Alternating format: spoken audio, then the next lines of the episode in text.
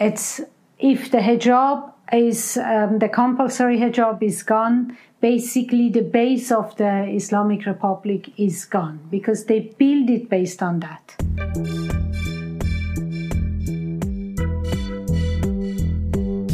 Willkommen bei Studio Libero, dem Podcast des Schweizer Monats, der Autorenzeitschrift für Politik, Wirtschaft und Kultur. Als Schülerin in Teheran erlebte Sonja Afsar Shafi 1979 die Islamische Revolution im Iran. Seit dem Jahr 2000 lebt die Filmemacherin in der Schweiz. Sie blickt mit Spannung auf die gegenwärtigen Proteste in ihrem Heimatland. Das Gespräch ist in englischer Sprache. Die Fragen stellt Wojnsa Shabukadinovic, Redaktor des Schweizer Monats. Die Produktion dieses Podcasts wurde unterstützt von PMG Investment Solutions und Reichmut und Co. Privatbankiers. Doch jetzt direkt ins Gespräch.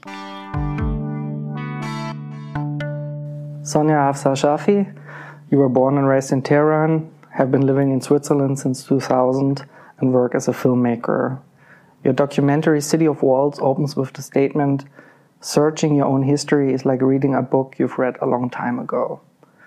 What are your memories of Iran before the revolution?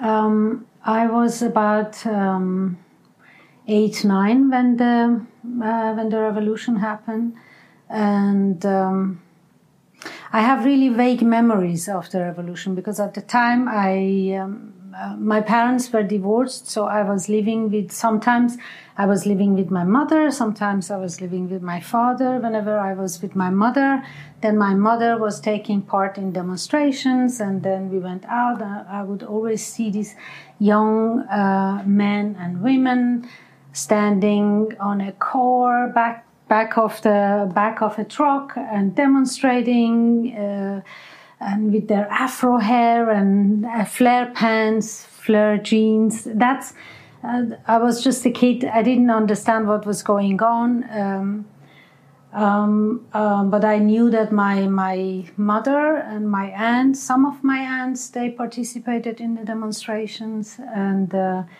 um, and but when I actually um, when I realized really everything changed that was when I had to, from one day to the other, uh, to the other day, I had to change my school uniform. Then I realized, oh, it's not anymore the same. Uh, so because before the revolution we didn't have to wear hijab we didn't have to wear scarf we had like a school uniform which was a like a dress above a knee until here and we had uh, and uh, um, and we had to close our hair like um, here to um, um, uh, either here or on the back, and that was that was it, and uh, and it was dark blue. And then after the revolution, suddenly they told us that uh, uh one day um, they told us we cannot go anymore that way to school. We had to change. We have to cover our uh, our body. We have to wear a long coat that covers that comes until under underneath our knee, and then uh, white pants. It has to be dark color, and then our uh, which could and the, the coat has to cover our feminine shape. And then we couldn't have long fingernails. We had to wear a, a headscarf. Actually, it wasn't a even a headscarf. It's, it's kind of a it's something we call marne. It's like a head headdress uh, that has a it's like a skirt has a little uh, hole here just for the face, and then comes until under breast uh, under our breast. It had to be everything covered, and then we could only show our hands, and uh, feet also had to be covered. And so that's when I realized actually things has changed I cannot go the same way to school. And then we had always, um, um, we had suddenly they started to teach us religion um, at school, and we had someone who was responsible for the for um, uh, to take care of the hijab or the covering of the girls that we we couldn't even even though the school was separated we went we went to a separate school um, uh, than boys but we still had to cover our hair, our, our hair at school. Um, and then um, someone would stand in front of the school to check before we entered the school if we, our fingernails were short. And then we didn't have uh, fingernail polish on them. And then our uh, we had to wear um, i had white sneakers um, that i really wanted to have was a white adidas sneakers i really cried my mother bought it for me i was so happy i had to color it into black uh, to be able to go to school. Otherwise, I wasn't allowed to enter. If you didn't dress well, they would send you home. That's that's actually what I. Um, that's when I realized things are not the same anymore. Why have the mullahs managed to remain so powerful for more than 40 years? After the revolution, when Khomeini took power, actually, he um, um, he asked people to join a, um, a force, like a pa- part of a military force was, and uh, which called Basij. And then many youngsters joined, and then and then in every school they built a little um, kind of a committee that it's from the Basij, and they tried to recruit students. And this started from primary school until um, secondary school, and uh, uh, and the university, and middle school and high school. We all had this kind of a Basij um, kind of a committee, and then they tried to recruit student into this Basij, and then they would teach you. Um, you how to use the gun, um, how to actually fight in a war. And uh, that's how they recruited these young people. The, the, then these young people grew up to be soldiers of revolutionary guard. And they have a lot of power. So when there is demonstrations they go out and they are ruthless and they basically kill people beat them and they beat them in a way that they die. They don't just you know beat them on the leg they really beat them on the head. And many of the many of the youngsters they die. So they have also a lot of plaincloth um, forces. They go in in the middle of demonstrations and they beat people. Uh, it's just they have a lot of power and unfortunately also um, when there are demonstrations uh, going on uh, in iran they don't get a lot of uh, um, a lot of support from the Western world or from the free world. Um, what was the state of the Iranian opposition when you left in 2000?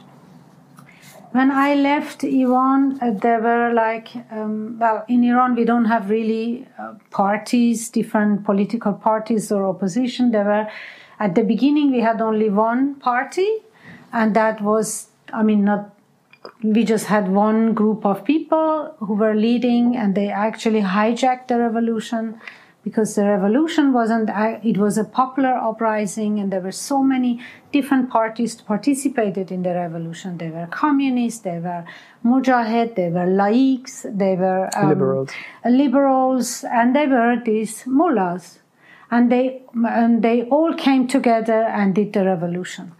And then, but at the end, uh, uh, when Shah left Iran, actually, then the, the mullahs basically hijacked the revolution and they um, basically um, prosecuted and killed many of these opposition, and then many of them left Iran, and so they took the power. And then they really established with actually by establishing the military force revolutionary guard and basij force they actually became really powerful. What is happening in iran right now? Well um, um, to go back to your last question when i was in iran um, we had still hope that there will be change within Iran, like within the system, because within the system then came out an opposition group. After 20 years came the reformists, which were actually, these people were part of the system, but they came out, they kind of reformed them, themselves or they change their mind. And they, uh, then we had hope that the reform is possible. And so I was voting um, mostly for the reformists, for the leftists or the reformists, the, the, the, people who wanted to actually to reform the system and open up social, um, socially for people. Um, so I still have had hope that there will be change. But the difference between then and now is that people lost hope. And so these movement, these demonstrations in Iran, actually, they are not even asking for reform. They are just change, asking for change. They just don't want the Islamic Republic of Iran because it's not possible to change this system. They built the system in a way that it's not possible to to to reform it. I mean, when, uh, um, for instance, uh, the presidential election, they filter all the electorate. They filter it out. Uh, until you have only two options left, two options left, and uh, you have between worse and bad you have to choose one. And then people somehow, um, people learn that there is no change. Even if we go and uh, try to elect people who are more on the reformist side, nothing is going to change because they are going to filter out. Um, and there is no other, and there is no option. You cannot choose between uh, left and right. You can choose only between worse, uh, uh, worse and bad. And so people don't have hope and they want change. They want actually, they, actually, they just don't want this regime. You can see a lot of schoolgirls revolting yeah. in Iran right now. Is this revolt against the Islamic Republic a feminist revolution? I think it's both. It's um, um, 80 percentage of Iranian people are highly educated, and a high percentage of it are women. And um, and knowledge, I think, is the key uh, to change.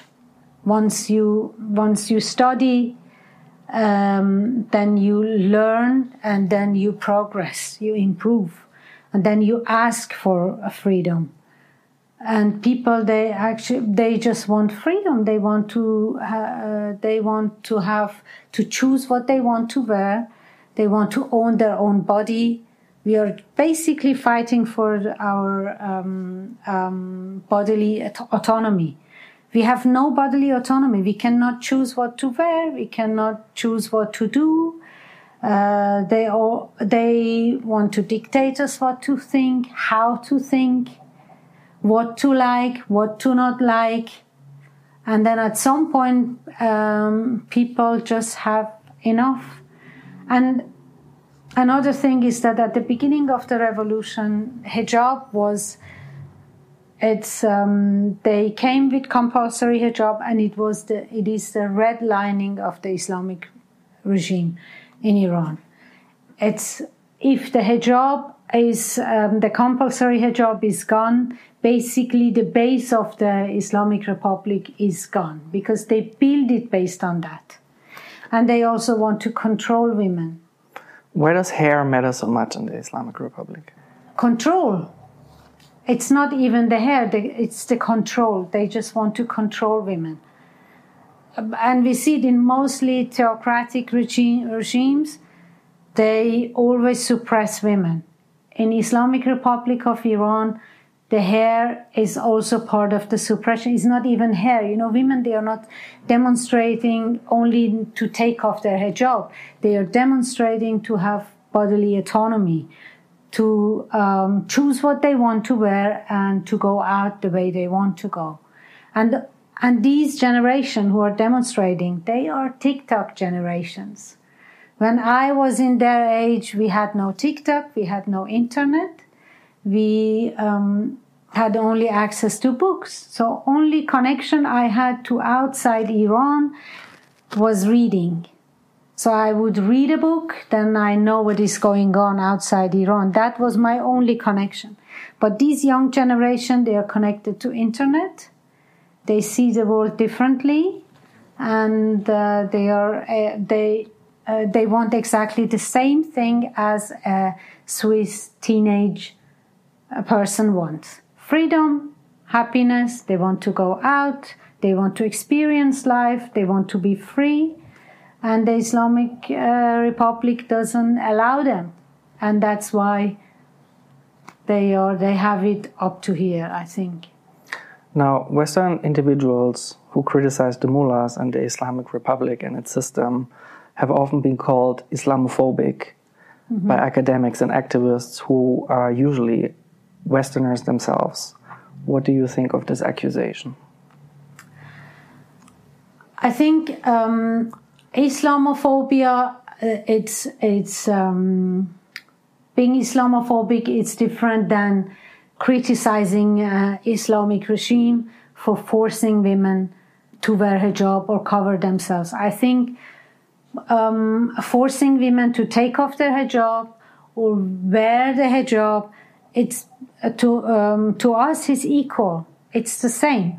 Before the revolution, during the Shah time, um, um, the father of Muhammad Reza Shah actually forced women to take off their hijab women they were forced to take off their chador if they were wearing chador they would get beaten up uh, to take off the, the chador and the police comes and rip the chador um, off that they and then women they had to go home without it otherwise they would be punished if they would wear hijab and so i think that was as wrong as what they this regime is doing by forcing women to wear hijab and i think criticizing um,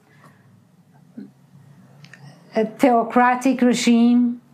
It's not uh, for forcing women or forcing their uh, their population um, to uh, follow strict Sharia rules. It's it's not Islamophobic, but forcing uh, a woman who chooses to wear a headscarf, force, forcing her to take it off, and that I think is Islamophobic.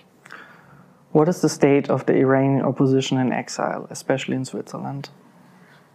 Um, I really don't know because I don't take part in the opposition um, um, activities. I, I'm not part of it. I'm just a filmmaker, and then I express my ideas and my vision through my films and through my work. So uh, I don't know the state of actually the opposition, but I know that they are um, um, they are also fighting, and they uh, probably they build lobbies and they try to influence um, politicians here to stand. Um, against the um, against the uh, Islamic Republic. I can I can imagine or I hear, but I don't really know because I'm not part of the opposition. I'm just a filmmaker. I'm an artist. Internationally, Iran is heavily sanctioned. What are the consequences for the people who live there? I think sanctions are not really um, um, planned intelligently, that it doesn't hit uh, normal people. Actually, the effect of sanctions, those who are suffering from the sanctions are normal people. I recently had a conversation with someone in Iran, and um, then he told me that actually most of the people would love to go and join demonstrators, but they have economically they are so um, under pressure because most of them they have no other source of income and many many of iranians they're working for governmental institutions and they are afraid if they go and take part in demonstrations they lose their job and therefore they lose their source of income. But um, deep inside everyone is unhappy and actually basically majority of people even those religious people are actually with demonstrators. So that's because of the sanctions, people are so poor. But the people in power, they have a lot of money. And unfortunately, when it comes, for instance, to nuclear deal, um, they don't um, include human rights in this agreement. And that's why Iranians are actually angry with this, with Western world or the countries who are involved in these negotiations. Why don't they include human rights in these negotiations? Do you think Switzerland could play a diplomatic role in this regard?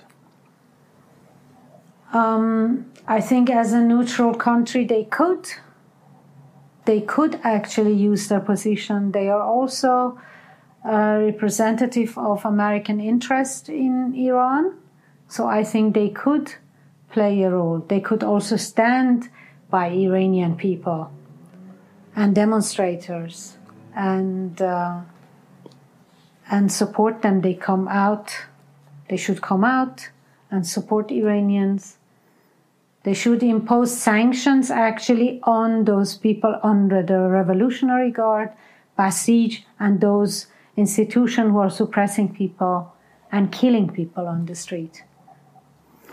In France, the headscarf is banned in public buildings. Would you support a similar ban in Switzerland? I don't. I don't. Because for me, I think the um, banning hijab um, has exactly the same effect as in Iran, they are forcing it. In Iran, people who are demonstrating, if you look at the images coming out of Iran from the school, or on the street, you see a women with hijab and women without hijab taking off their scarf. Some of them they don't, and they are all protesting against the compulsory hijab.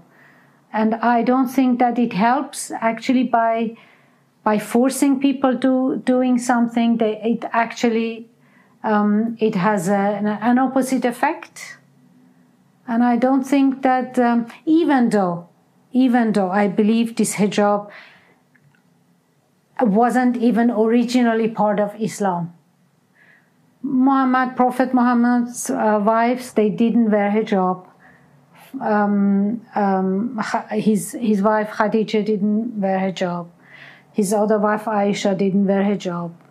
He was carrying her on his shoulder, and she had red, long red hair. Aisha, she didn't wear hijab. And I think hijab was actually after Muhammad died, I think they brought it basically to suppress women. Even though I believe hijab was actually uh, later on um, uh, brought up and forced, they forced women to wear hijab basically because they wanted to control women. But now I think it is so long after that, and some women who are believers and they would like to wear hijab, and I think they should be allowed to. If they choose to wear it themselves, if they are not forced by their husbands or their fathers or their brothers, and if they choose themselves to wear the hijab, I don't see a reason why should someone force them to take it off. The title of your upcoming fiction, set for release in 2023, is My Friend a Jihadist. Yeah. What is it about? Well, it's a it's a fiction, and um, I cannot tell too much about it because it's not yet um, it's not yet finished. I'm still developing the story, but basically, in one line, if I tell, it's a story of a, actually a disillusioned a Muslim immigrant in Switzerland who goes and joins ISIS. Do you think it will ever be screened in Tehran? Um, I don't think so. No, no. It's not about Iran. Iran actually, the, the characters are not Iranians. So I don't. But I don't. I don't know. I don't think so. No. My my film was um, uh, broadcasted um, on Swiss TV and uh, also on Arte, And then in Iran, so many people have seen it, but it wasn't officially broadcasted in Iran. But in Iran, because so many people have satellite dishes, even though it's illegal, everyone, even those religious guys who are with the regime, they have satellite dishes at home and they watch um, Western programs uh, or channels. And so the film was seen on um, uh, by Iranian people have seen the movie actually. And uh, that's why when I went back to Iran, actually they, um, they, they stopped me in the airport. They took my passport, and I had to go to um, to do some interviews. I mean, interviews not for TV, but I don't know. It's kind of an interview interrogation. Um, so to talk and they asked me why did I show my film on Arte, and I said I, it wasn't my decision it's uh, the film is a Swiss production and then my producers they decide where to show the film and I'm just I just get my salary and that's about it I'm just the artistic director and writer of the movie and but I don't make decisions about but they are so the Iranian regime is so paranoid. They think every Iranian who is living outside Iran and doing something artistic or writing a book, they are basically, they get probably paid by CIA or um, secret, some, I don't know, um, the British Secret Service. Israel. Yeah, Israel. Whoever does anything is paid by them because they just want to bring the regime down and it's it's not like this. And they, they asked me um, in one of the interviews, the the guy because I went there two three times, and the guy asked me if I got money from America. I said, no, I I I didn't get money. First of all, it was my producers. They got money, and they can even go to internet and find out how much money. Um, the film got, the project got, because it's it's a public um, actually source, and uh, it was produced by Swiss TV and then uh, the then Swiss Culture Ministry. Um, I uh, didn't get any money from America, and uh, they, they are because they are paranoid.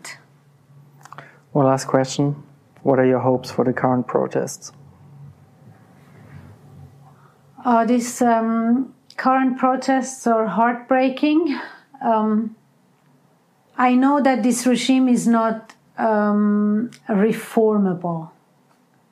You cannot reform this regime because it's built in a way that it's not possible to to get reformed. Basically, there is one person on top, which is supreme leader and controls everything. So it's I my hope is that um, that um, it ends into um, a democratic regime or system in Iran where people can freely um, choose which system they want to have in Iran and how they want to um, dress, how um, how they want to live I just wish for a free Iran. We wish that too. Many thanks, Sonja. Thank you. Das war Studio Libero, ein Podcast des Schweizer Monats. Weitere Informationen finden Sie unter www.schweizermonat.ch.